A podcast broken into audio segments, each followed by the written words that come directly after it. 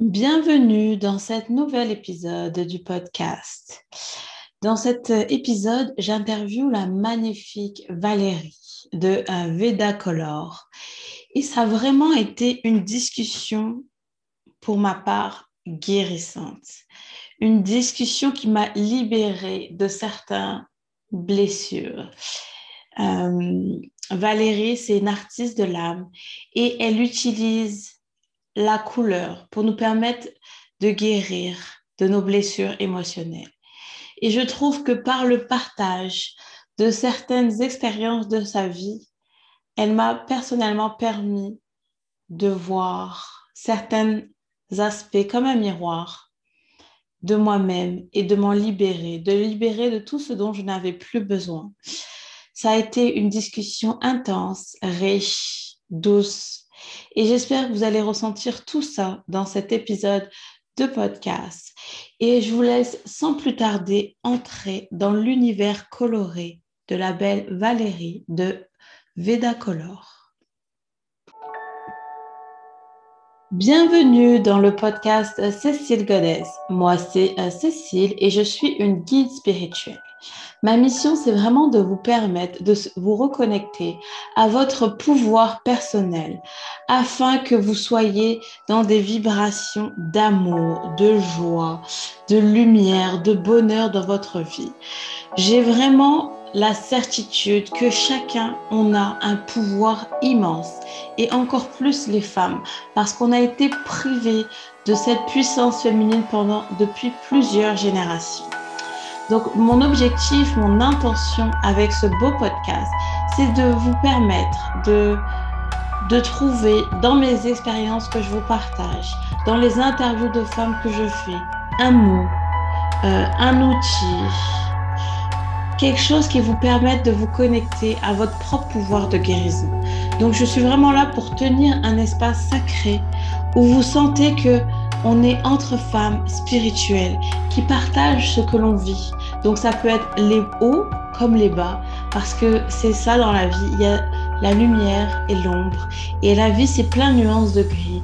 Donc dans ce podcast, je vais partager avec vous mon cheminement et je vais aller interviewer d'autres femmes qui vont vous apporter leur couleur pour que vous puissiez progressivement vous connecter de plus en plus à votre âme, à votre cœur et que vous laissiez le monde voir votre couleur, votre essence J'aime beaucoup associer les femmes à des fleurs sauvages.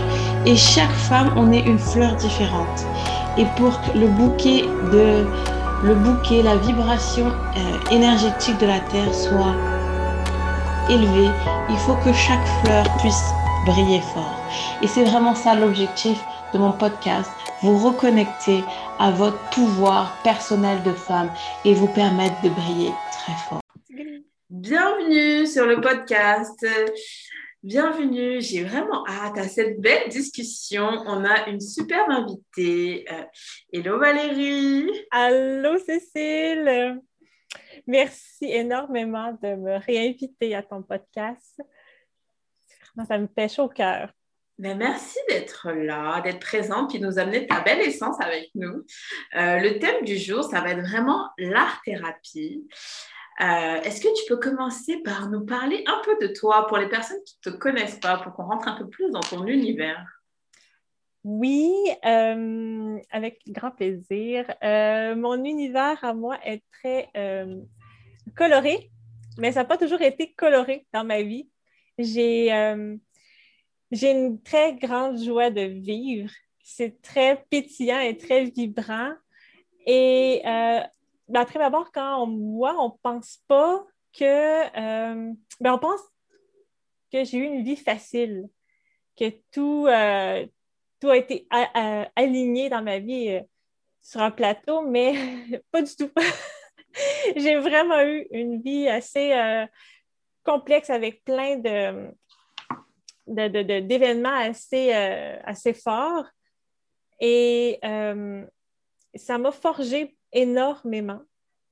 Et, euh, et la relation que j'ai avec l'art, ça fait depuis très, très, très, très, très longtemps. J'avais cinq ans. Euh, j'étais à la maternelle et euh, je vais vous expliquer un peu, ben, je vais vous raconter cette petite histoire qui me définit énormément. que vous allez plus apprendre à me connaître à ce sujet. À la maternelle, le professeur nous, nous, avait demandé de, faire un dessin de moi et de mon animal de compagnie au feutre. Et il fallait vraiment bien remplir la page. Alors, je me rappelle très bien, j'étais petite, on était tous assis sur une table longue. C'était l'automne. Puis on commence à dessiner. Puis il y avait des feutres sur, euh, sur la table. Puis il y avait, je me rappelle tellement la sensation, pourtant j'avais cinq ans, mais c'était tellement présent. Il y avait juste moi et la feuille hmm. et les couleurs. Il y avait la feuille, les couleurs et moi. J'avais comme des, des œillères et la seule chose que j'avais retenue, c'était de faire moi, de faire mon animal de, compagnie et de remplir la feuille de couleur. C'était vraiment cet univers qui me définit très bien et que j'ai appris à l'âge de 5 ans. C'était naturel en moi, c'était complètement naturel. Et j'étais tellement concentrée, tellement... Euh, Absorbée. Oui, exact, merci.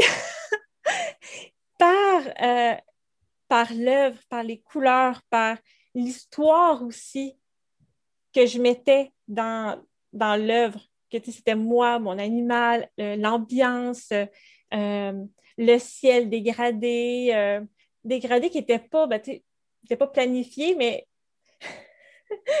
quand je dessinais, le feutre, ben, il mourait. Alors, je le remettais et j'en reprenais un autre.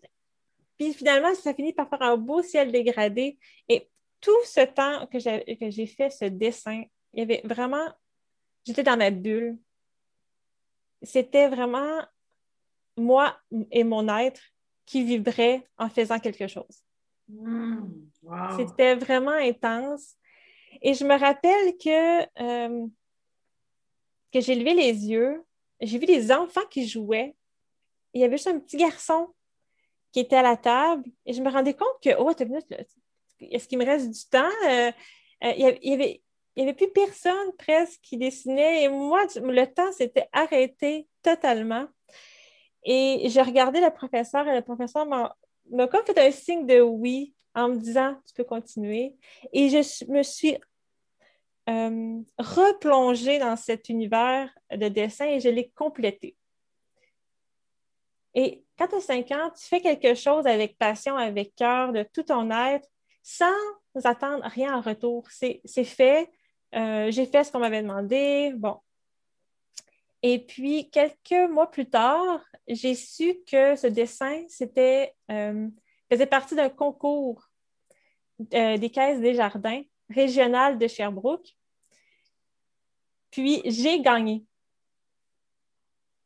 Et euh, je me rappelle le sentiment quand l'enseignante a dévoilé que j'avais gagné et tous les enfants alentour ont félicité, me félicitaient et moi j'étais comme un peu traumatisée. Gênée parce que je suis très timide de nature. Alors, timide, euh, c'était tout nouveau pour moi me faire féliciter de quelque chose que j'avais fait de complètement naturel. Ça, venait de, moi, ça venait de mon être.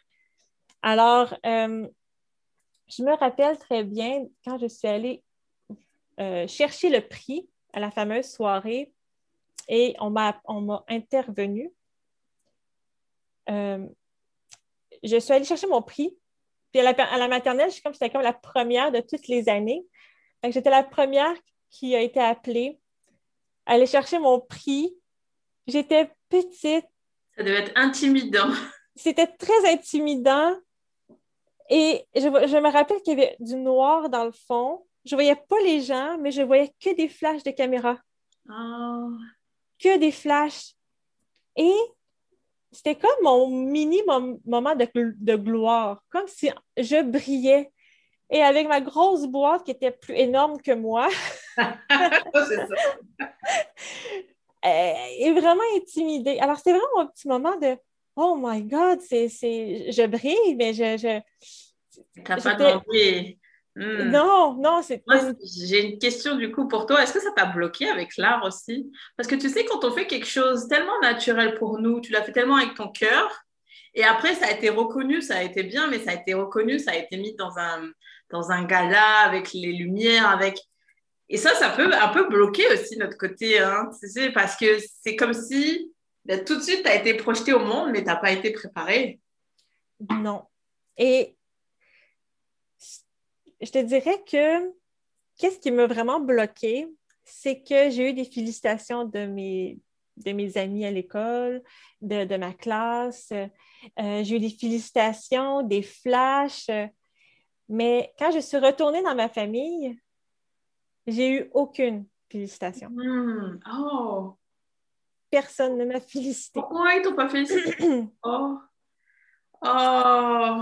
Aucunement. J'envoie beaucoup d'amour à la petite toi et je la félicite. j'ai eu, j'ai pas eu de, félicitations. Et par la suite, c'était comme, il fallait pas trop en parler. Hmm. Et par la suite, on m'a souvent dit des mots méchants comme tu ne réussiras jamais, euh, tu n'es bonne à rien. Euh, tu sais, des choses très blessantes qui ont fait que ma mini gloire de brillance de, de ce que je suis Oh, ouf, on l'a piétiné beaucoup, beaucoup, beaucoup, beaucoup, beaucoup.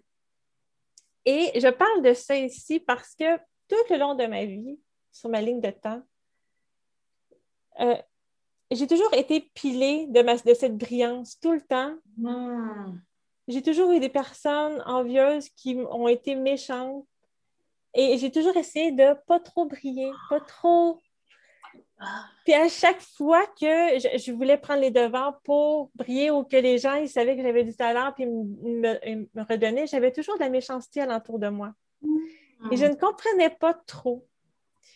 Et ça rapporte aussi à un autre événement euh, qui me définit très bien aussi. Euh, j'en avais parlé lors du premier euh, podcast que mon père était était, euh, ben, avait découvert sa spiritualité.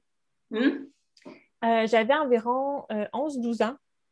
Puis j'avais eu, puis aussi, je ressentais les gens, je ressentais certaines petites choses, mais à cette époque-là, je ne savais pas du tout c'était quoi. Normal. Je voyais des choses, mais tu sais, je. Et on m'avait tellement pilé sur ma confiance, sur mon estime, sur ma valeur. On essayait tellement de m'éteindre que j'étais comme une huître, je m'avais comme très, beaucoup, beaucoup, beaucoup fermée. Alors, c'est pour ça, j'ai bloqué, mais c'est beaucoup les gens qui m'ont. Oh, ce que tu dis, ça résonne tellement avec moi. C'est incroyable que pendant que tu parlais, c'est comme si euh, ça reflétait plein de phases de ma vie et que je ne me rendais pas forcément compte sur le coup que dès que je brillais un petit peu, on éteignait ma, ma lumière ou des petits commentaires ou dès que c'est vrai que même si j'ai eu beaucoup d'amour autour de moi, ben, des fois, on ne se rend pas compte qu'un petit mot à une enfant ou un petit truc, ça peut vraiment blesser profondément et ça peut, sur sa confiance, sur son estime, sur euh, beaucoup de choses, des petites réflexions comme ça ici et là, ça peut vraiment nous, nous briser. Donc, moi, ça moi aussi, quand tu as parlé d'huître, là, moi, euh, même si ça ne se voit pas maintenant, je suis vraiment une ancienne timide où je pouvais rester des heures dans une pièce sans dire un mot. Puis on ne savait même pas que j'étais là. Donc, euh, quand tu as parlé de se renfermer dans son, dans son, comme une huître. Oui, je me suis sentie comme ça aussi. Et c'est incroyable. Hein. C'est incroyable comment j'ai du mal encore à comprendre. Mais maintenant, j'essaie d'avoir du recul, mais le fait qu'une personne brille, comment ça peut donner envie, surtout à des adultes quand c'est une enfant, à des adultes de, ben, de l'empêcher de briller, de la, casser ou de faire un petit commentaire ou de diminuer ce qu'elle fait. Parce que quand quelqu'un brille, ben, c'est ça doit te faire refléter que toi aussi, tu peux briller. Ne doit pas de donner envie de... Mais tout le monde ne réagit pas de la même manière. Mais, mais mhm. oui, ça, ça résonne tellement avec moi. Hmm. Aïe, aïe, aïe. Euh, pour revenir à ce que tu disais, euh, moi aussi, pendant très, très, très longtemps, je ne comprenais pas pourquoi les gens étaient, euh, pouvaient justement détruire quelqu'un, la rabaisser. La... Puis avec le temps, c'est avec beaucoup de vécu, la compréhension que j'ai compris que la personne qui le fait, elle est elle-même blessée, elle est elle-même malheureuse. Et ce qu'elle, ce qu'elle me fait, c'est qu'elle elle, elle, a déjà subi. Hmm. Alors, elle, elle donne ce qu'elle ce qu'elle a déjà. ce qu'on lui a fait. Elle donne à l'autre ce qu'on lui a fait alors ça lui a fait du mal. Et oui, ça, résonne très. Ça, Moi, je me dis toujours que quand quelque chose, quelqu'un fait quelque chose de, de, de mal ou pour te blesser, ça n'a rien à voir avec moi. Je me dis toujours, ça n'a rien à voir avec moi. C'est juste mhm, à voir avec la personne elle-même. Mais oui, ce que tu dis, ça, ça, me parle beaucoup parce que les personnes que, que j'ai en tête et que tu me dis ça, je sais que c'est des personnes qu'on a blessées, puis qu'on a, qu'on a, humiliées, qu'on a donc, euh, oui. Oui, vraiment. Puis, euh, euh, oui, au niveau de ma spiritualité, c'est quand mon père a s'est ouvert à, sa propre spiritualité, ben, j'avais 11-12 ans et à l'époque, c'était pas, euh, c'était pas bien vu de s'ouvrir à la spiritualité. C'était soit qu'on était fou ou bien on était pris dans une secte. Aujourd'hui, c'est très en vogue. Hein? Oui, on a de la chance, mais c'est vrai que moi, quand j'étais plus jeune, la spiritualité, euh, euh, comme maintenant. non, pas du tout. Encore maintenant, il y a des milieux encore où c'est pas c'était, mais c'est plus, euh, c'est plus populaire, on va dire. C'est plus popularisé. Euh. C'est plus accepté aussi. Euh, il y a moins d'incompréhension, il y a plus d'ouverture à ce sujet. Fait que, alors, mais à l'époque, non. Fait que, tu sais, parce que mon père s'intéressait, je commençais à m'intéresser aussi. Je trouvais ça intéressant. Ça, je comprenais, ça me permettait de mieux comprendre ce que je vivais, de ce que je pouvais voir. Et puis, ben, j'ai suivi le chemin à mon père, même si parfois, dans certains segments de ma vie, il était moins là, euh, moins présent, mais par la suite, il a été un petit peu plus présent dans ma vie. Et euh, une anecdote, ben, une tranche de vie assez euh, que je ne compte pas à beaucoup de monde, mais ça m'a beaucoup, beaucoup pris, ça m'a beaucoup, je cherche mes mots. c'est venu mettre un, petit, euh, un petit bémol à ma spiritualité, cet événement. Hmm. Euh, ben, mon père est déménagé. Euh, moi, je, suis originaire de Sherbrooke. Puis, mon père et sa blonde avaient décidé de, déménager à Québec.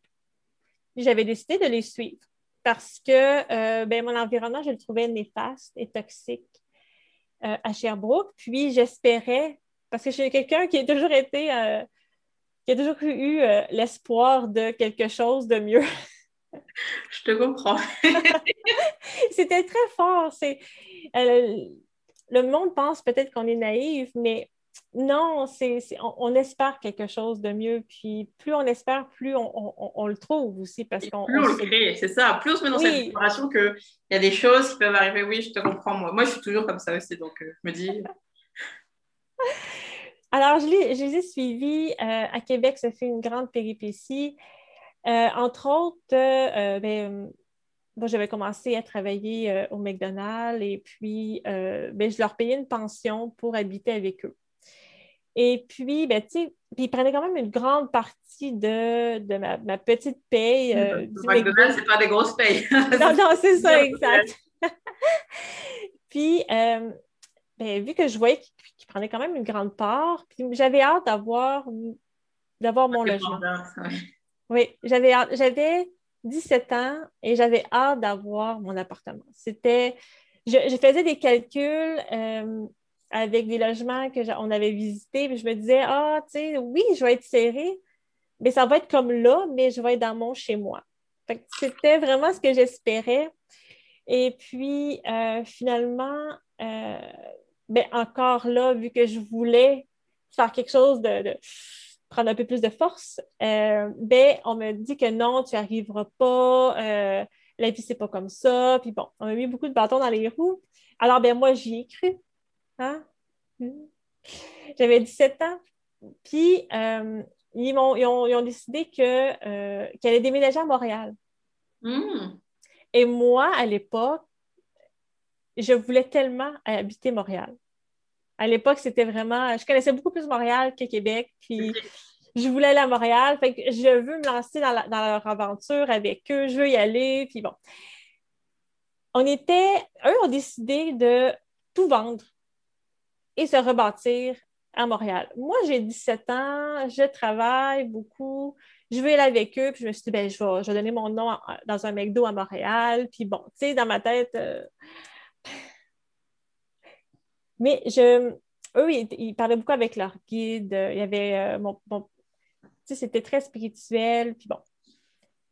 Arrivé, de, euh, sur le fait, moi, j'ai laissé mon, ma job, j'avais laissé ma job. Et le patron m'avait dit n'importe quand tu reviens à Québec, tu as besoin d'une job, tu, reviens me voir au la main. Euh, moi, je te reprends n'importe quand. Fait que ça m'avait rassuré. Je me là, ben, c'est good parce que si lui veut me, reprendre, ben, je vais avoir au moins des bonnes coordonnées à donner à oui, prochain employeur.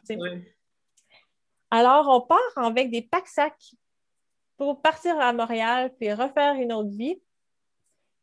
Et euh, je me rends compte qu'on euh, ne prend pas l'autobus pour se rendre à Montréal, on n'a plus d'argent.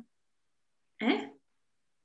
Mais j'ai pas compris, mais ils n'ont pas vendu toutes les choses euh, de la Oui, mais ben, c'était, ils n'avaient pas vendu énormément, mais euh, dans le fond, ce qu'ils voulaient, c'était euh, attendre que les guides leur disent quoi faire. Parce qu'il avait dit de laisser aller, de lâcher prise vers leur guide. Et tu sais, c'était peut-être le début aussi de la loi d'attraction, là, que croisis et ça va arriver comme ça, là.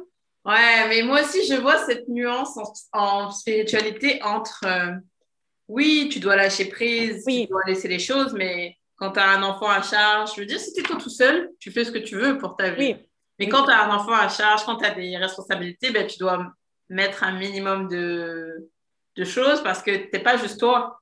C'est pas juste toi que tu es responsable, puis tu as fait ce choix, donc tu as les conséquences. Quand tu as d'autres personnes dans ta famille, je trouve que c'est différent. Hein. Oui, oui.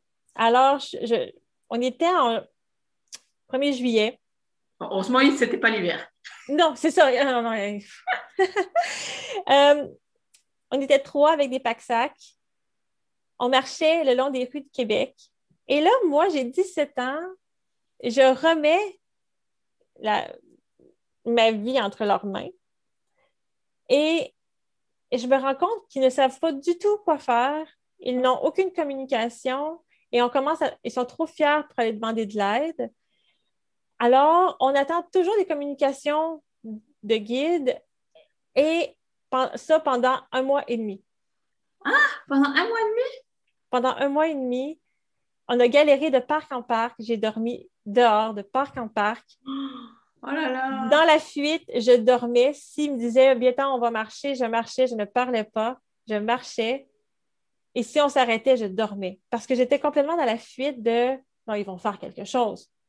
J'ai 17 ans, ils sont les adultes, ils, vont faire quelque chose, ils vont réagir. Tu ne pas interpellé ou de t'envoyer quelque part, je ne sais pas s'ils avaient de la famille ou quelque chose, quelqu'un qui t'accueille pour que tu aies au moins une structure euh, pour vivre? Parce que eux, s'ils veulent, s'ils sont en attente puis que ça ne les dérange pas d'être dans cette situation, c'est eux, mais quand même une, adolescente. Ben, moi, dans ma tête, je me disais, ben, je ne veux pas retourner là-bas non plus.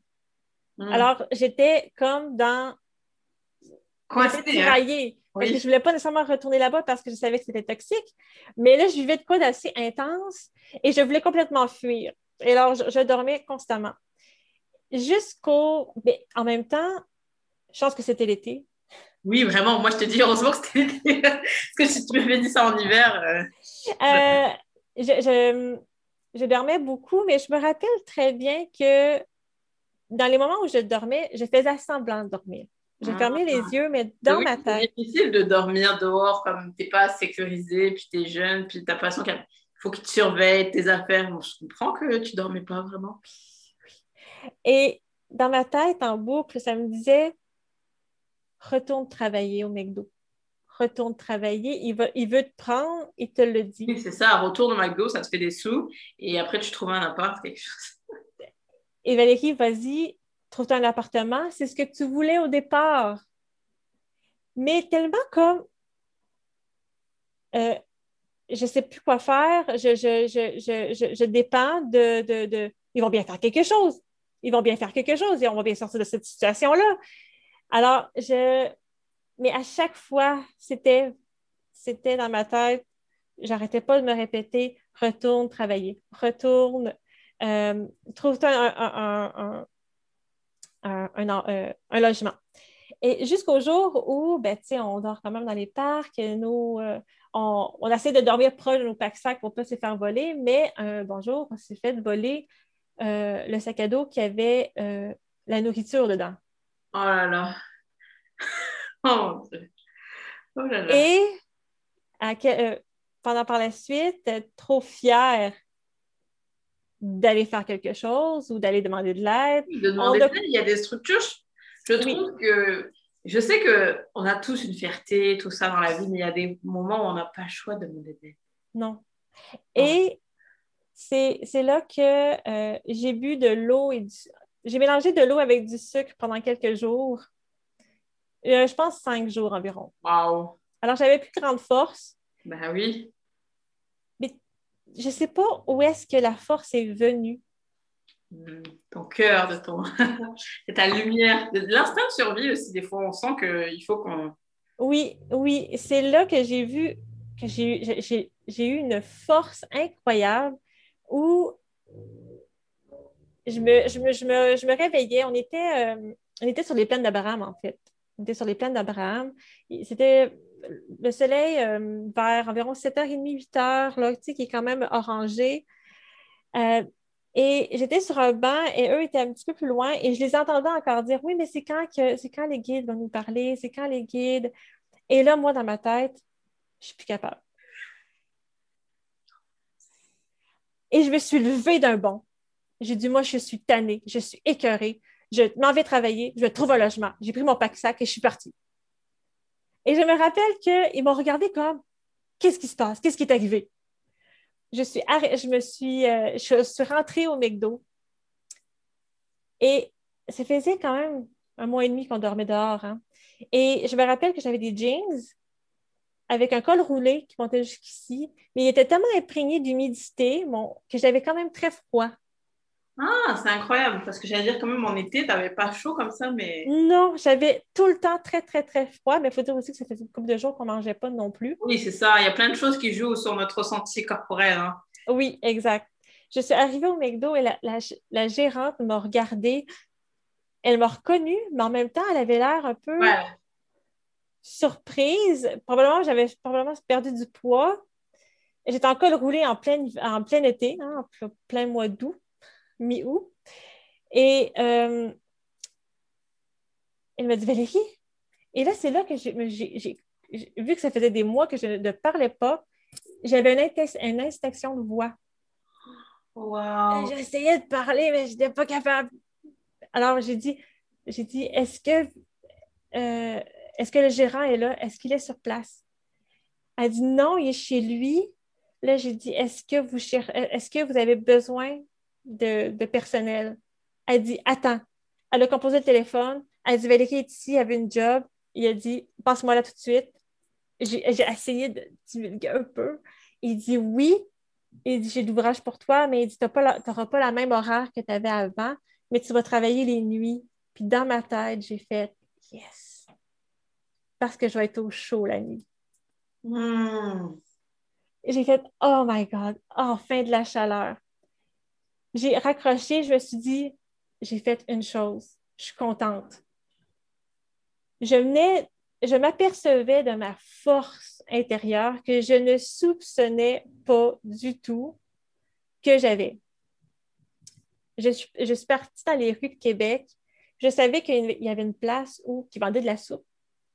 Puis, euh, il, mettait comme, euh, genre des, des, euh, de la confiture, des petits copes de confiture avec des biscuits soda comme euh, à l'air libre. Mm. J'ai passé proche, j'ai pris la confiture et les biscuits soda et je suis partie et j'ai commencé à manger et j'étais tellement fière de moi. J'étais tellement fière de dire j'ai réussi par moi-même de faire quelque chose, de sortir de là si je suis capable de sortir de la rue, je suis capable de sortir de n'importe quelle situation. Oh. De n'importe quelle. Puis, ce n'est pas une histoire que je compte aux gens habituellement. Parce qu'elle est, elle est touchante et c'est quelque chose que j'ai vécu et pendant très longtemps, je n'ai pas voulu. Euh, l'incompréhension aussi par rapport à ce que j'ai vécu ou, tu sais, euh, je me disais que la journée où je vais vraiment me sentir à l'aise à la raconter et aussi, je voulais montrer aux gens la force. Des fois, il y a des situations où ça vient comme déterrer une force incroyable en la personne. Je voulais te dire oh. merci absolument pour ce partage. Ça fait plaisir. Parce que je l'accueille avec euh, le cœur grand ouvert et on dirait que c'est ce que j'avais besoin d'entendre aujourd'hui. Parce que ça a résonné avec plein de choses euh, que je suis en train de vivre actuellement. Et là, je me suis dit que j'allais reconnecter à ma force. Et franchement, euh, merci. merci là. Les gens vont voir que peut-être je vais pleurer, mais vraiment, parce que ça a résonné tellement avec moi. Et c'est comme si pendant que tu parlais, je voyais certaines choses qui allaient arriver et que c'est que je ne me reconnectais pas justement à ce pouvoir, cette force en moi. Il y a des choses qui allaient arriver qui, qui allaient me mettre dans une situation que je n'ai pas envie de vivre. Donc, euh, vraiment, merci de, de t'être ouverte. Et peut-être que les femmes qui vont écouter le podcast, si tu l'as partagé aujourd'hui, c'est qu'on a besoin d'entendre ça et qu'il y en a peut-être, comme moi, comme je viens actuellement, qui ont laissé leur pouvoir entre les mains de certaines personnes et que ces personnes n'ont pas pris des bonnes décisions et que ça les met, elles se sentent impuissantes, elles se sentent, euh, oui, elles se sentent sans issue et elles se disent que ben, ces personnes-là vont trouver une solution parce qu'elles sont plus âgées, parce qu'elles sont plus expérimentées dans la vie. Mais on voit même, là, ça veut rien dire non plus, mais on voit quand les gens vont dans le mur. Et je pense que c'est sur un vivre actuellement. Je vois qu'on va dans le mur, puis que je me dis, mais non, cette personne va se raisonner mais je ne vais pas attendre que cette personne se raisonne parce que je ne veux pas aller dans le mur. Donc, euh, en tout cas, personnellement, merci du fond du cœur. Ça fait plaisir. Puis, en plus, euh, deux semaines plus tard, j'ai trouvé un logement. Wow! Et grand cœur que je suis, pour finaliser l'histoire, euh, je ne voulais pas qu'il reste dans la rue. Ah, tu les as pris dans ton logement? Oui. Ah. Oui. Et, et c'est là que j'ai comme. Ben, ma fête est en septembre et c'est là que je me suis rendu compte que euh, j'ai pris beaucoup trop de responsabilités à un certain temps. À un moment donné, tu as une force, mais il faut aussi, parce qu'ils sont, sont restés quand même assez plusieurs années. Ah, carrément! Oh, ok. Oh là, ils ont abusé. Oui, en fait, ils ont, ils ont vu que tu étais forte et que tu avais une force qu'ils n'avaient pas encore en eux. Donc, ils se, se sont reposés sur toi. Oui. Ouais. Parce que moi, je pense que tu les as aidés un moment, mais s'ils sont restés plusieurs années, c'est OK. Ils sont restés plusieurs années et, euh, et ont voulu justement. Euh, tu sais, quand on voit que quelqu'un est fort. Mais oui, dis-toi, tu avais 17 ans et tu as réagi déjà de manière rapide. Tu t'es tu t'es mobilisé pour sortir de cette situation. Et mm. eux, c'est quand même censé, censé être tes parents, le modèle, ceux qui t'apportent la sécurité, mais c'est toi qui as fait l'inverse. Oui. Et du coup, ça, ça c'est challengeant pour n'importe quelle personne, tu sais, de dire que, tu sais, tu sais qu'à un moment, ton enfant va t'apprendre quelque chose. Mais là, ton enfant qui vient te sécuriser et te donner, et remplir tes besoins fondamentaux, tout le monde ne peut pas encaisser ça, hein, l'ego encore. Donc là, ils ont, ils, sont, ils ont profité de ça parce qu'ils avaient besoin de cette sécurité. Mais ils ont dit oui, il faut qu'elle brille, mais pas trop, hein, parce que là, nous, on ne va pas suivre. Voilà. c'est pour ça que j'ai compté mon histoire de, de, de, de 5 ans. C'est que là, j'ai brillé, j'ai montré ma force. Et encore. Wow! Euh, c'était quand même assez. Euh, et puis, en plus, d'où l'importance de, quand on trouve sa force, de, de la protéger. C'est important parce que j'ai découvert ma force là. J'ai découvert que j'avais une très grande force intérieure et je suis très sensible. Alors, je suis comme les deux. Oh, j'ai les deux. Hein. Je, suis, je peux être très touchée et émue de quelque chose de, très, très simple, mais je peux avoir une très grande force. J'ai une grande capacité de travail et de. Mais j'ai vu que j'ai eu par la suite plusieurs relations. Euh, bon, j'ai. j'ai euh, euh, fait, je, les ai faites vivre pendant au moins quatre ans. Mais oui, c'est ça en fait. Parce qu'en fait, tu, tu, leur as tendu la main en disant, en fait, ils auraient dû être inspirés par toi, en disant, c'est ma fille, euh, elle a, on était dans une situation difficile, elle a trouvé la force en elle d'avancer, de, s'en sortir. Donc toi, tu leur as tendu la main, tu aurais pu leur dire, ah ben restez dans votre monde euphorique, puis attendez que les guides viennent vous trouver un appartement. Mais non, tu leur as tendu la main en disant, parce que tu as un grand cœur, et moi, je me reconnais beaucoup là-dessus. Après, c'est la différence, une fois que tu as tendu la main, c'est que les gens n'en profitent pas. Et je pense que tu étais, pas étais quand même jeune encore pour dire, OK, je vous aide, mais posez les limites, je vous aide pendant tant de temps, et après, vous, vous êtes adulte, puis vous vous occupez de vous.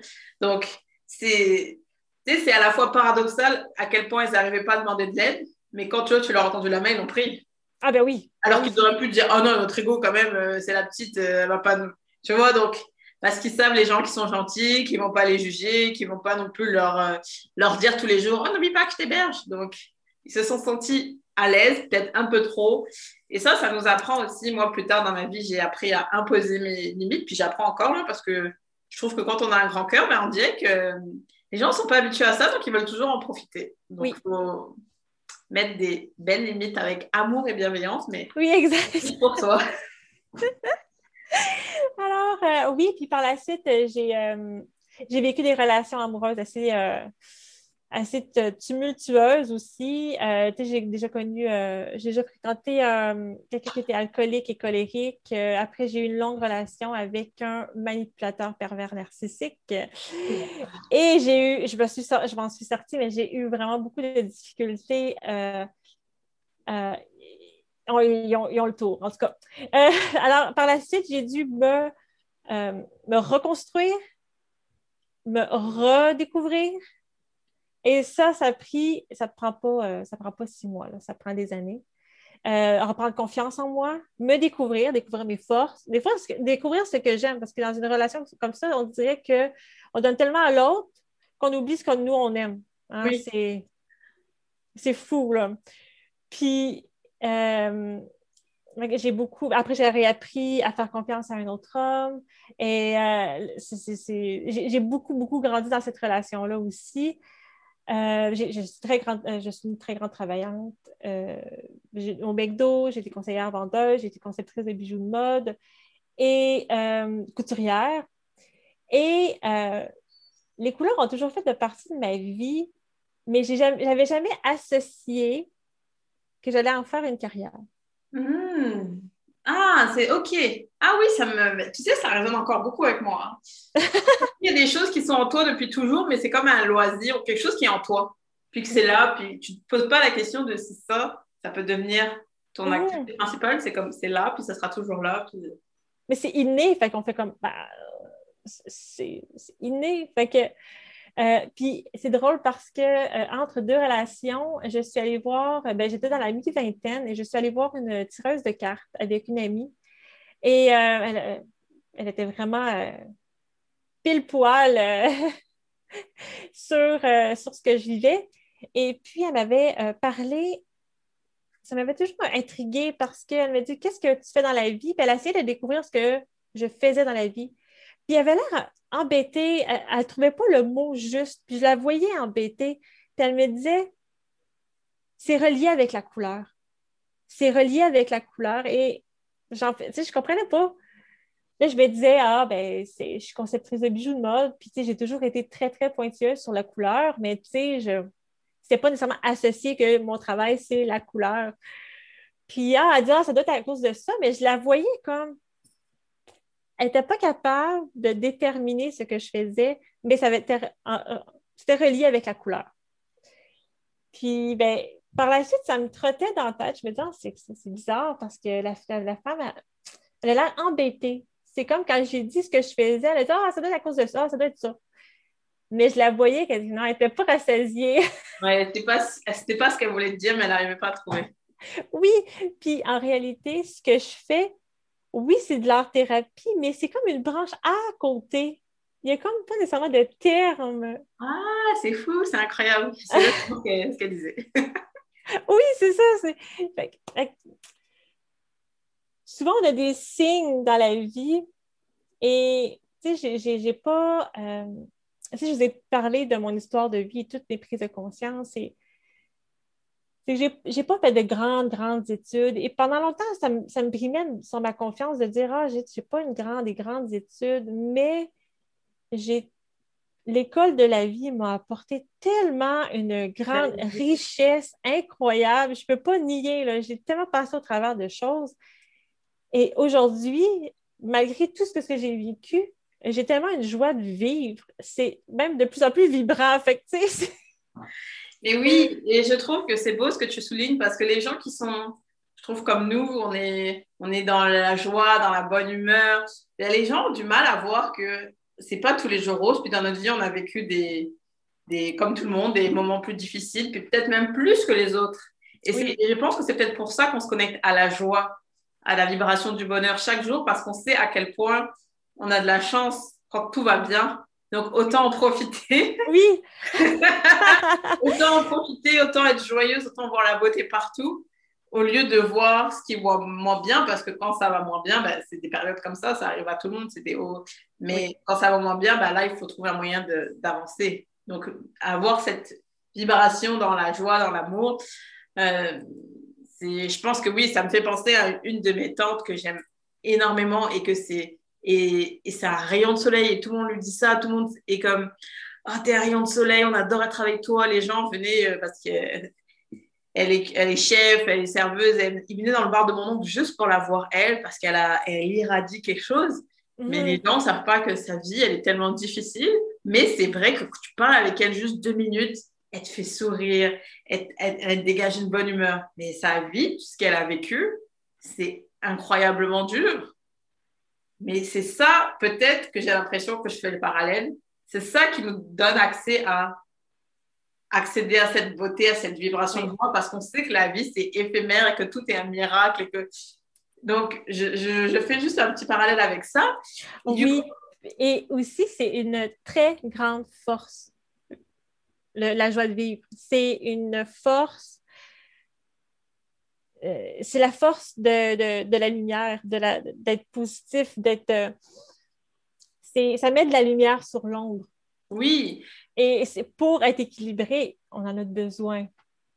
Oui, puis c'est pas de la positivité toxique en disant euh, oh, je suis positif quoi qu'il arrive et tout. Non, il y a des moments où ça va moins bien. Mmh, oui.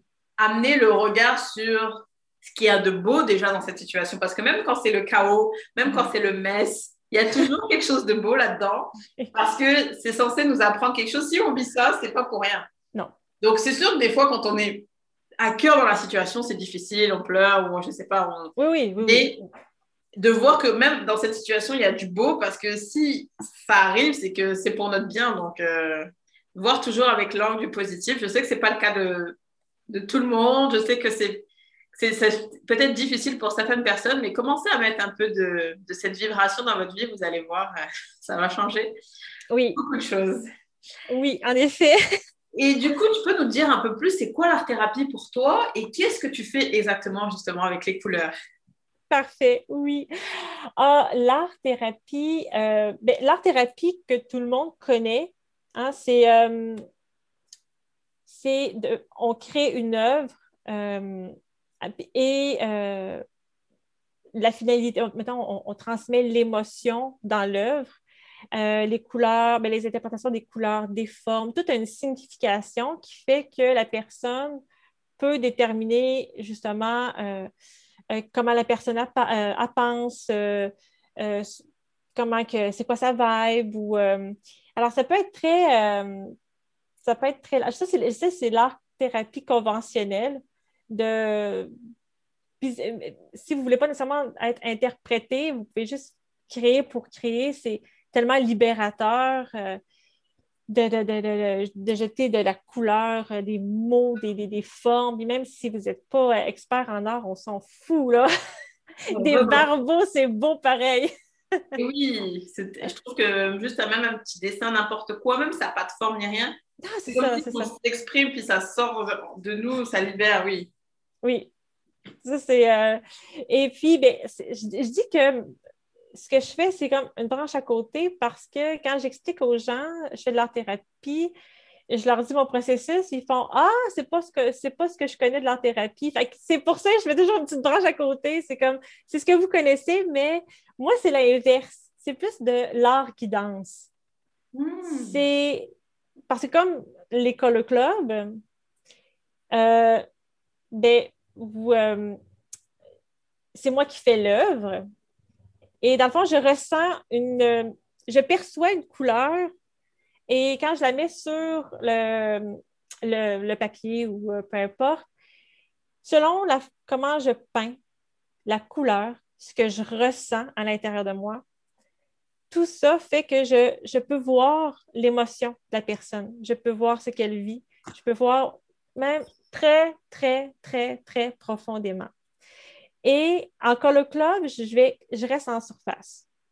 Je, reste vraiment en surface parce que, ben, premièrement, c'est un live. Deuxièmement, ben, on a tout notre petit jardin secret. Hein. on ne peut pas. Euh, on n'est pas tout à l'aise de, euh, dire. Et, euh, puis chaque, chose, en son temps aussi. Mais en consultation, c'est, comme un color club, mais c'est en Zoom. Je vois la personne et la personne me parle de, de ce qui la tracasse pour le moment. Et moi, je fais une œuvre devant elle et je lui pose des questions et on va vraiment en profondeur parce que moi, je vois des choses et là, on va en profondeur et je peux même aller voir une blessure émotionnelle. Alors, souvent, les personnes qui viennent me voir, c'est soit qui sont, euh, qui sont bloquées, euh, perdus, euh, ils ont l'air à tendance, ils sont tannés de faire toujours, toujours, toujours les mêmes schémas, ils veulent savoir ce qui se passe. Puis souvent, c'est intuitif, ils se sentent interpellés, mais ils ne savent pas trop sur quel sujet on va aborder. Des fois, on peut même aborder les sujets de, de la lignée féminine. Si je vois que c'est ce, qui cause euh, un, euh, un petit blocage, des fois, c'est un gros blocage. J'ai déjà eu des personnes qui, qui, avaient vraiment un gros, gros blocage. C'était difficile euh, je capte ce que la personne est prête à avant, jusqu'où elle est prête à aller. C'est vrai que des fois, on fait des choses, mais la personne n'est pas ici, donc on est un peu moins, moins à l'aise. Alors, euh, puis euh, ben, la séance, c'est deux séances. La première séance, c'est une heure et demie à deux heures. Et puis, ben, aussi, selon le contexte, selon ce que je vois de la personne, il peut y avoir des petits cadeaux comme la musicothérapie aussi que j'envoie pour continuer à faire. Euh, parce que ça, ça déterre énormément d'émotions, énormément de. Euh, ça, change la mentalité et le schéma qu'on fait à répétition. Et euh, c'est souvent deux consultations. La deuxième, c'est la conseillère. C'est que vu ça a tellement brassé de choses en soi, la vie va nous remettre un même schéma, mais là, on est comme confronté à on veut changer, mais on, on a tendance à vouloir refaire la même chose. Mais là, on est conscient que. Alors, souvent, ce deuxième-là, c'est est-ce que c'est correct si. D'abord, la personne veut juste se faire rassurer de est-ce que je fais le bon choix? On voit que la personne a vraiment pris conscience de et elle ne veut pas refaire les mêmes schémas. Alors, euh, euh, c'est ça. ah, j'adore. Puis moi, je peux vous. Euh, de toute façon, vous aurez tous les liens dans la description, mais je vous conseille le Color Club pour commencer, pour entrer dans son univers, parce que je trouve que c'est incroyable. Tu es tellement toujours juste sur l'émotion, sur comment on sent. Puis la couleur, ça nous apporte beaucoup de douceur. Mm. Tu nous donnes toujours un petit conseil. C'est vraiment incroyable. Donc, donc, je vous recommande euh, absolument. Puis, c'est ça, c'est le Color Cup, c'est une belle expérience pour entrer dans son univers. Puis, après, je vous conseillerais aussi d'aller faire une séance. D'ailleurs, je pense que je vais aller me prendre un rendez-vous avec vous. Et comme ça, je pourrais vous en parler dans le podcast. Et, mais euh, parce que j'aime ça, euh, c'est une approche très personnalisée, en hein, final. Tu l'as créé, ça. Oui. Et euh, c'est incroyable parce que venez au Color Club, j'ai juste envie de vous dire ça, je ne vous en parle pas plus parce que euh, c'est tous les mercredis à 10h10, c'est bien ça? Oui, oui, sur Facebook pour le mois de mai. Pour le mois de juin, euh, je vais être plus sur, sur YouTube. OK. Ben, ça va être le samedi pour que les gens qui travaillent puissent. Ah. Parce que mercredi à 10h10, ce n'est pas tout le monde qui peut y assister.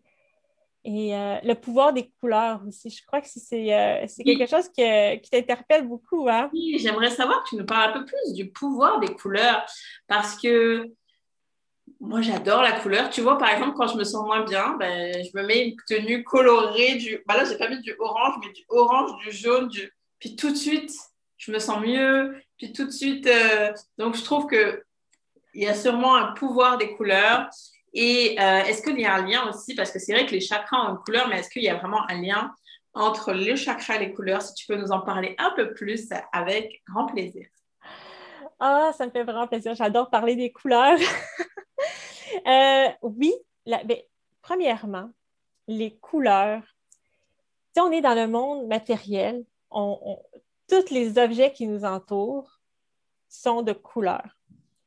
On est des consommateurs et avant même d'être consommateurs de matériel, on est des consommateurs de couleurs. Parce que c'est souvent la couleur qui va interagir avec nous avant d'acheter un produit. Alors, on est vraiment consommateur de couleurs, beaucoup plus qu'on pense. Souvent, mettons, euh, admettons, euh, on s'en va, euh, je ne sais pas, vous voulez acheter un set de cuisine, OK? mettons une table de cuisine, mettons chez Tanguy, admettons. Vous, vous rentrez dans la place des démos, vous avez un coup de cœur sur une table. C'est elle que vous voulez. Votre œil a fixé sur la couleur, puis votre corps a eu la vibrance de cette couleur-là, puis c'est ça qui ça vous prend. Mm. Et là, le vendeur, il vient vous voir, puis il dit Ah, il n'y a plus de disponibilité dans cette couleur-là. Qu'est-ce que vous faites? On n'est pas content. On veut pas. On n'est pas content. on n'est pas content. Deuxièmement, il nous montre les autres couleurs disponibles, on ne les veut pas. Et troisièmement, on essaie de faire un deal pour avoir, celle-là. Celle-là. Alors, les couleurs, la matière, mais ben, la matière et, et la couleur, c'est la première chose qui nous, nous interpelle. Elle est silencieuse, mais elle a tellement de vibrations. Toutes les couleurs ont une vibration. C'est comme les notes de musique. Mmh. Chaque note de fréquence a une couleur. On ne la voit pas. Mais elle est là. Et contrairement, la couleur a, des, a une fréquence sur nous vibratoire. Hmm. Mais elle est subtile, elle est silencieuse, mais on la ressent parce que c'est ce qu'on achète en premier.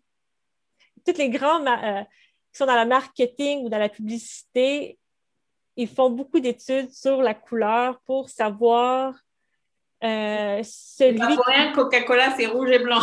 C'est ça, exact. ah, puis, ah, ben, c'est drôle que tu parles de, Coca-Cola parce que ben, j'ai lu là-dessus la dernière, euh, tout récemment et la bouteille, sais, la fameuse forme. Euh, j'ai lu ça sur, dans Wikipédia. L'homme avait donné comme défi du style de la bouteille qu'on puisse la repérer dans une salle qui n'avait aucune lumière. Wow! Alors, les concepteurs ont dû faire un, concept différent qu'on sait que pas de lumière, on sait que c'est Coca-Cola. tu sais, des fois, c'est loin. Hmm. C'est incroyable parce que tu vois, même quand moi je disais Coca-Cola, je voyais la bouteille, mais de toute façon, je ne bois même pas de Coca, mais je pense plus que la bouteille elle a cette forme, mais je vois la bouteille originale. Donc, tu vois, même dans notre inconscient collectif, c'est la bouteille en verre avec exact. un corps de femme, on dirait presque. Oui. on dirait. oui, il y a eu beaucoup de contradictions parce qu'il y en a qui pensaient que c'était un corsage de femme. Mais vraiment, quand j'ai dit Coca-Cola, j'ai vu le rouge et la bouteille en verre. Alors que bon, ça fait très longtemps que j'ai pas bu du Coca, mais je pense pas que la bouteille soit encore comme ça maintenant. Euh, il y, a, des, mini, euh, ben, tu sais, le vintage revient, puis il y en a encore des. Euh, ben, oui, moi aussi, on associe inconsciemment. Il y a la forme parce que la forme est comme. Oui. Ah, c'est incroyable. Et du coup, quand tu parlais de. Moi, avec les notes de musique, ça a vraiment résonné avec moi. Là, mm-hmm. Mes années de conservatoire sont ressorties. J'aime vraiment ça parce que, euh, du coup, moi, je sais que les émotions ont une certaine fréquence, puis j'en parle souvent, je pense. Mais là, c'est vrai que ça fait longtemps qu'on n'a pas parlé. Mais du coup, quand tu parlais, je faisais le lien de la note de musique, l'émotion et la couleur il y en a qui doivent se coordonner au niveau des fréquences. Ah oui. Je me disais, waouh, ça doit être ça doit être quelque chose à travailler parce que j'écoute beaucoup, beaucoup de musique justement avec des fréquences pour, euh, pour me. Je suis sensible à ça. Là. Moi aussi.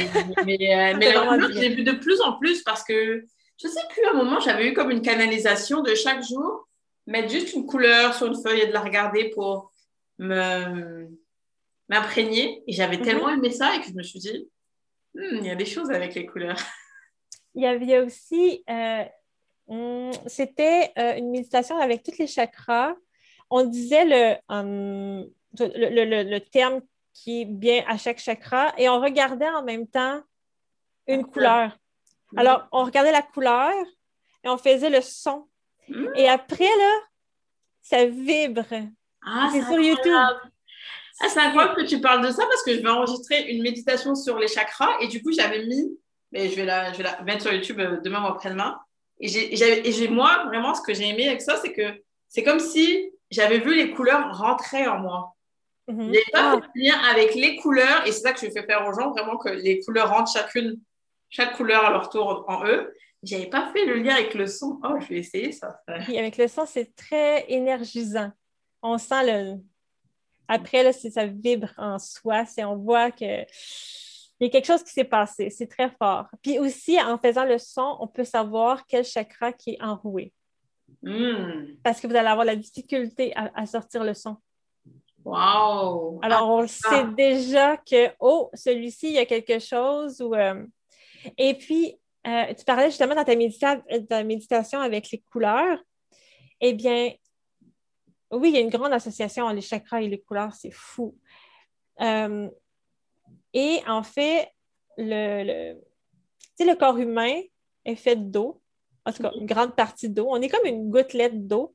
On est moins à 80, je pense. On, est beaucoup, on a beaucoup d'eau. On a beaucoup d'eau.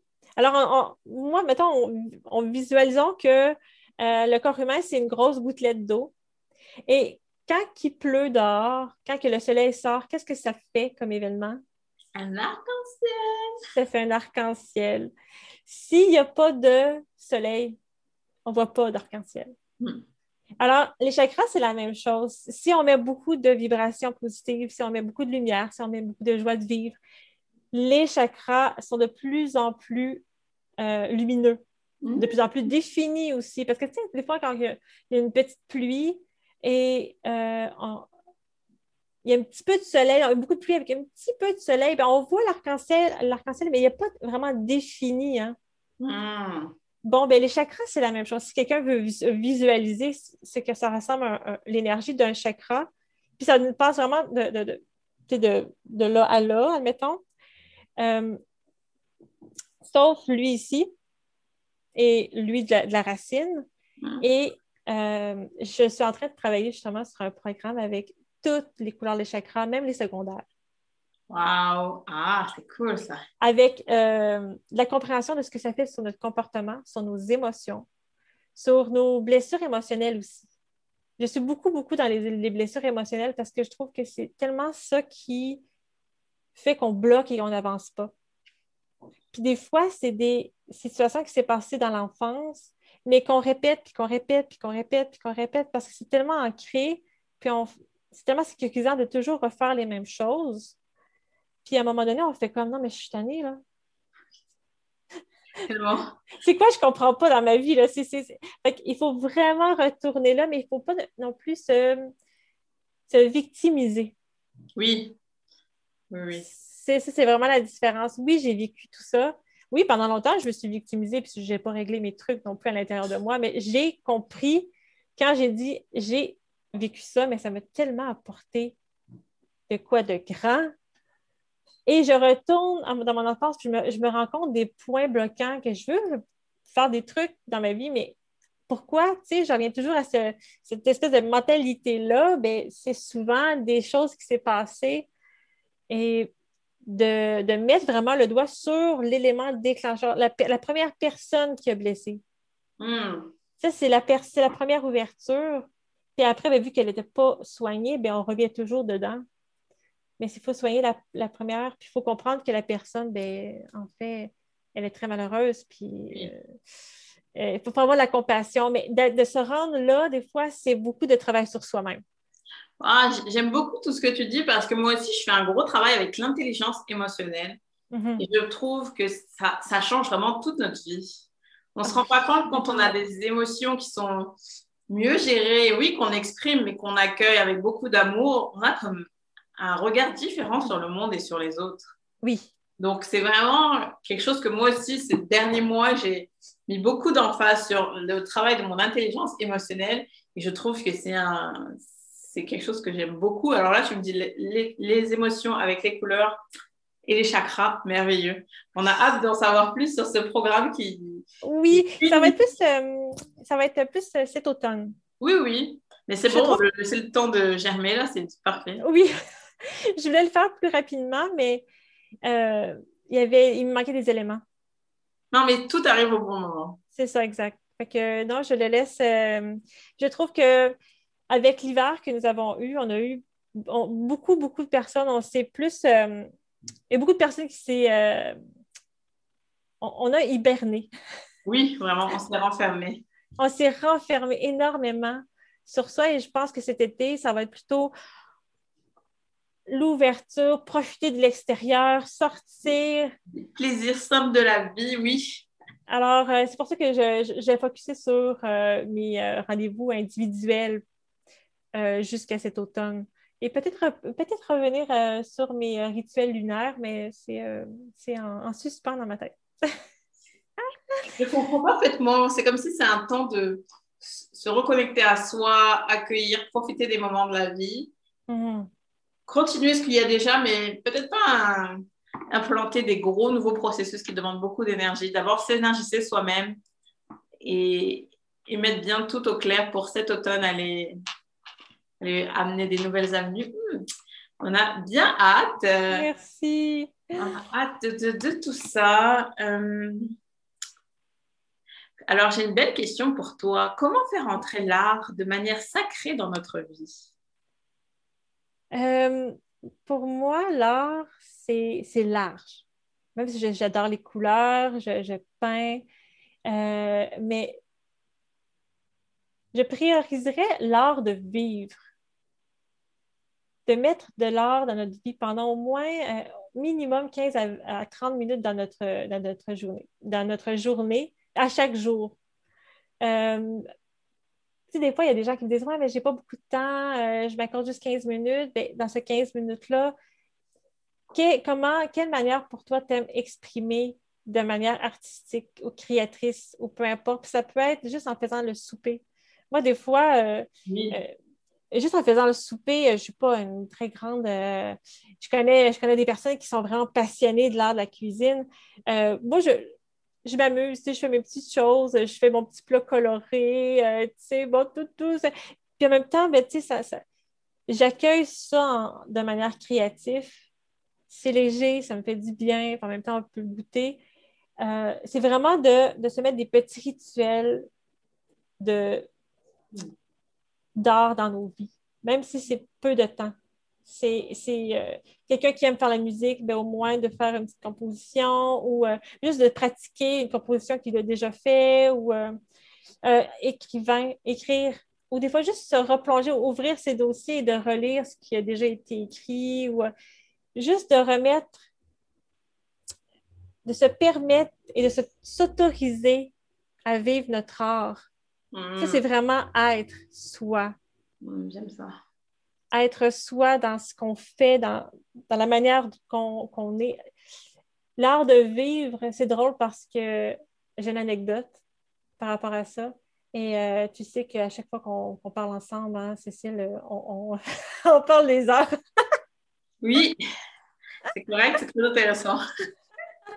je me suis dit cette fois-ci, je vais essayer d'abréger, mais ah non, c'est plus court, hein? ça, je ça fait à peu près 1h10 pour moi. ok, c'est bon.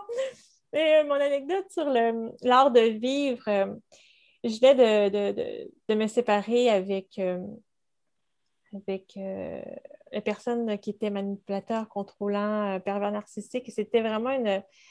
Quand c'était vraiment. C'était lourd. c'était très, très lourd. Et j'ai fait ce, j'ai même dû appeler les policiers. Tu sais, c'était vraiment quelque chose d'intense. Là. Et pendant quelques semaines, par la suite, j'ai, eu la difficulté à juste faire ce que j'avais à faire. J'allais travailler, je revenais. Mais chez nous, je pouvais euh, fixer le plafond euh, pendant des heures. J'avais pas le goût de, de, de musique, j'avais pas, pas le goût d'écouter de film, j'avais pas le goût de rien faire. C'était vraiment là, ça m'avait comme tout pris mon énergie. Ouais. Puis à un moment donné, je revenais de, d'un chiffre de travail. Et dans l'autobus, j'étais comme, tu sais, l'autobus où tu es comme face à face. Là? Et la fille en avant, elle avait un sac à dos avec un macaron, puis c'était marqué, c'était tout, tout, coloré, c'est sûr que ça m'a attiré l'œil. Fait j'ai regardé et c'était marqué l'art de vivre.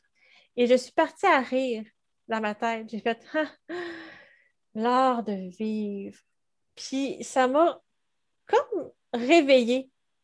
Et j'ai décidé de, de, faire Attends, mais qu'est-ce que j'aime faire, moi, dans la vie?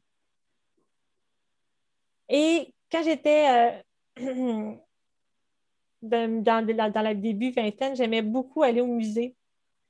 Et je me suis dit, ça fait vraiment longtemps que je ne suis pas allée au musée. Et je me suis permis un soir d'aller au musée et de faire les allées. Et c'était drôle parce que quand je suis arrivée, la fille, elle me tend un macaron et c'était le macaron de l'art de vivre. Ah mon Dieu, quelle synchronicité! Ah là là, waouh, j'aime ça. Et là, je me suis dit, oh my God, l'art de vivre, c'est vraiment vie de accorde-toi de vivre à chaque jour de ta passion, même si c'est peu. C'est vraiment important parce que c'est ce qui fait, c'est ce qui te fait vibrer au fond de toi. C'est ben vraiment important. J'aime ça. Mais oui, moi aussi, souvent, je le répète euh, partout sur mes réseaux. Trouvez quelque chose qui vous fait vibrer la joie, le plaisir, puis faites-le chaque jour. Même si c'est danser nu, euh, je ne sais pas, ou sauter dans des flaques d'eau, sauter dans des flaques d'eau, euh, quoi que ce soit que vous aimez faites-le. Parce que se connecter à cette vibration en nous, là, de joie, de plaisir, de bonne humeur, hmm. c'est tellement important, surtout tout le temps. Mais encore plus avec ce qu'on vit aujourd'hui, c'est encore plus important. Oui. De se trouver ces petits moments, même si c'est juste deux minutes. Si vous avez envie de vous rouler dans l'herbe, faites-le. Les gens vont peut-être vous regarder mal deux minutes, mais demain, ils vous auront oublié. Faites-le. oui, parce qu'en même temps, euh, peut-être qu'ils vous regardent en voulant dire Oh mon Dieu, j'aimerais tellement être, euh, être comme ça, dans le fond. Oui, peut-être que vous allez inspirer d'autres personnes à le faire. Donc, euh, vraiment, euh, ah, je trouvais que c'est un merveilleux message pour finir, euh, pour clôturer cet bel épisode, l'art de vivre. Donc, les belles déesses qui vont écouter ce podcast, ça veut dire quoi l'art de vivre pour vous? C'est quoi? Quelle activité vous pouvez mettre dans votre quotidien pour vous, pour vous connecter à votre créativité, à votre joie d'enfant, pour vibrer fort?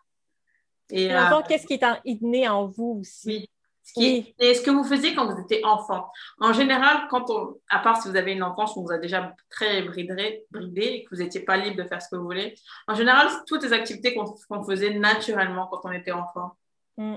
ça nous rapporte toujours de la joie. Donc, créez ces petites activités. Euh, souvenez-vous de tout ce que vous faisiez. Moi, à un moment, c'est ce que j'ai dû faire dans ma vie. Je me suis demandé qu'est-ce que je faisais quand j'étais enfant. Je dansais, j'écrivais de la musique, je lisais, j'écrivais des, j'inventais des histoires, tout ce que je fais aujourd'hui dans la vie. c'est tellement le fun de revenir là-dessus, de, de... Ah non, c'est... de se reconnecter euh, mm. à cet enfant que vous étiez, puis de faire des activités avec elle, parce que avec bienveillance et voilà, j'aimais marcher pieds nus, je passe ma vie pieds nus, voilà. C'est des petites choses simples parfois. Des fois, on a l'impression qu'il nous faut des heures dans la journée ou des choses compliquées, mais moi, juste des fois, marcher pieds nus, euh, dans l'herbe ou dans. Là, il y a la terre qui est mise derrière chez nous. Je vais aller marcher dedans tout à l'heure. Ils ont mis de la terre pour faire des. pour planter plein de choses parce qu'on a une rue où ils plantent plein de fruits et légumes chaque année, puis ça pousse, puis on peut les cueillir. Mmh. Donc là, il mettre les semis. Et là, je vais juste aller marcher dans la terre. Mais moi, ça me fait tellement du bien.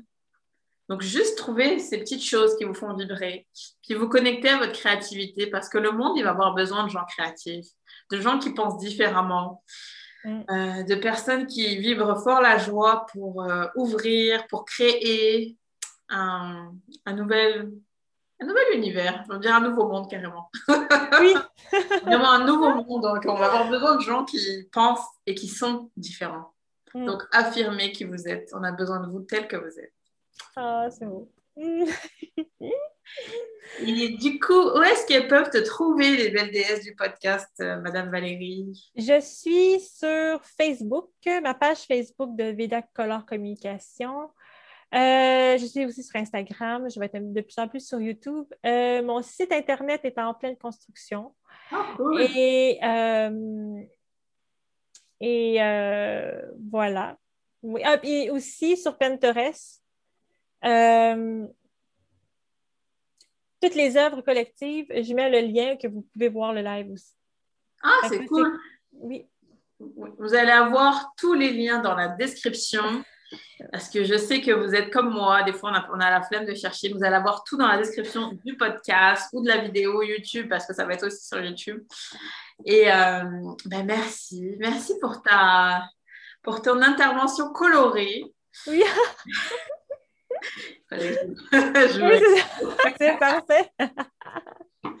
Merci pour ta vulnérabilité parce que tu nous as vraiment ouvert ton cœur. Oui, oui, ça me Et- fait plaisir. Je, je- je sentais, je me, sentais, je me sentais vraiment interpellée aujourd'hui de le faire. Alors, euh, il faut s'écouter dans la vie. Je sens que ça va résonner avec beaucoup de femmes. N'hésitez pas à venir nous parler hein, en message privé euh, s'il y a des choses qui résonnent avec vous, euh, si vous avez envie d'approfondir la discussion sur, certaines, sur certains aspects. Et euh, ben, je pense que c'est tout ce qu'on a à dire pour aujourd'hui. Est-ce que tu vas rajouter quelque chose au mot de la fin?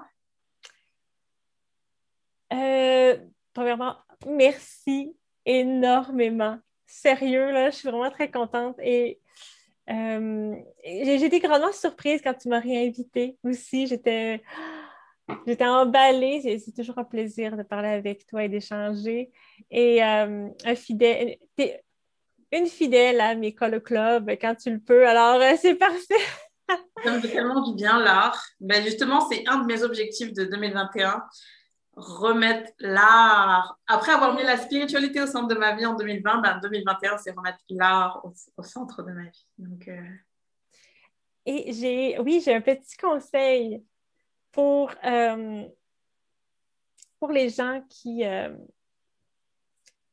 qui veulent, qui se sentent bloqués ou c'est souvent des blocages. On sait pas, on le sent, mais on ne sait pas trop. Il faut vraiment aller guérir cette blessure. C'est vraiment l'essentiel pour pouvoir euh, continuer puis en plus, souvent les gens me disent Oh, mais j'ai peur d'y aller. Mais tu sais, il n'y a pas de dinosaures, là. C'est que euh, souvent les gens ont peur, dans le fond, d'aller voir leur brillance et de voir comment ils n'ont pas, pas été capables de, euh, à cause de tel tel événement, de, de, de, de- briller comme, comme ils souhaitaient, en fait. Alors, la guérison, ça permet tellement de re- remettre la confiance et l'estime et d'être unique et de s'accepter. ah, Et surtout de s'assumer, parce que ça, s'assumer, d'être qui on est, c'est pas facile, mais c'est tellement libérateur. hmm. je vais rien ajouter et je vais vous laisser sur ces mots vibrants. Et on se voit au prochain épisode, les déesses.